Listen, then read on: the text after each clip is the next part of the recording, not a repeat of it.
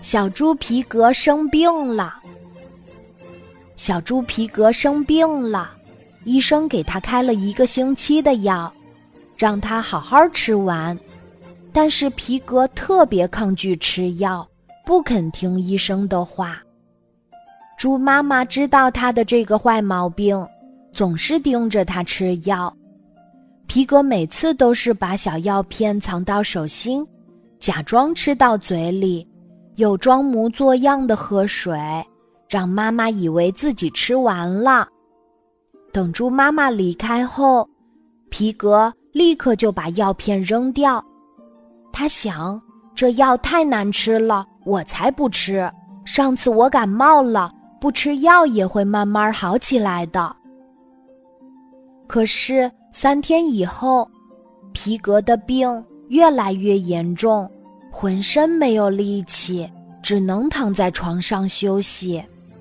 突然，他听到一个奇怪的声音：“病毒太强大，我们抵抗不住了，请求支援，请求支援。”话音刚落，皮革就发现枕头旁边站着一个穿着银色盔甲的小人儿。小人儿神色焦急，他对皮革说。皮革，你好，我是住在你身体里的健康战士。你生病了，这次的病毒太强大，只靠我们的部队是没有办法战胜他们的。我们需要你的帮助。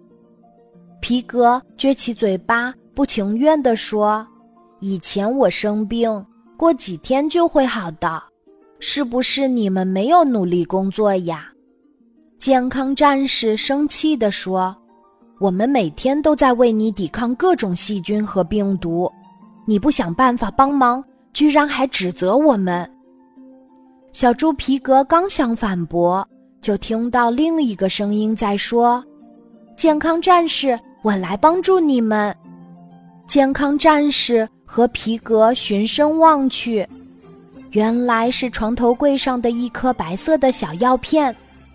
他用力翻了个身，站起来。正飞奔过来呢，小药片一边跑一边对小猪皮革说：“医生派我来帮助你，让你好好吃药。结果你每次都偷偷把我扔掉，现在病情越来越严重了，你必须立刻把我吃掉。”健康战士解释说：“是的，皮革，如果你不认真按时吃药。”小药片没办法及时支援并加强火力，我们很有可能会战败。到时候你的病情会更加严重，甚至会有生命危险。哦，我明白了。你们平时用子弹对付病毒，小药片就是你们的炮弹，可以加强火力消灭它们。小猪皮革恍然大悟。赶紧把这颗白色的小药片吞进肚子里。小药片进入到小猪皮革的身体里，迅速化身成为一枚枚炮弹，加入到战斗中。病毒们慌了神，其中一个大喊道：“为什么健康部队突然变得这么厉害？”另一个病毒也尖叫起来：“他们刚才都要失败了呀！”怎么突然就强大了？两个病毒刚说完话，就被健康部队消灭了。其余的病毒感觉打不过，一个个夹着尾巴逃跑了。健康战士松了一口气，他第一时间跑出来汇报刚刚的战况。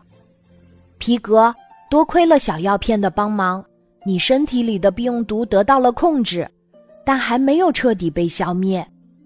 为了让你尽快痊愈，我们会继续战斗。不过，请配合我们的战斗，继续按时吃药，直到情况彻底好转。小猪皮革点点头：“嗯，我一定会的。”小战士，谢谢你，我感觉到身体舒服多了。我会听你们的话，按时吃药的。健康战士听到小猪皮革肯乖乖吃药的话，转身一闪，就重新回到了皮革的身体里。两天后，病毒们终于被健康部队和小药片们联手消灭了，小猪皮革的身体也恢复了健康。从那以后，小猪皮革再也不抗拒吃药了，因为他明白，每一颗小药片都是对付病毒的炮弹。健康部队在扛不住的时候，需要增强火力，才能彻底打败病毒。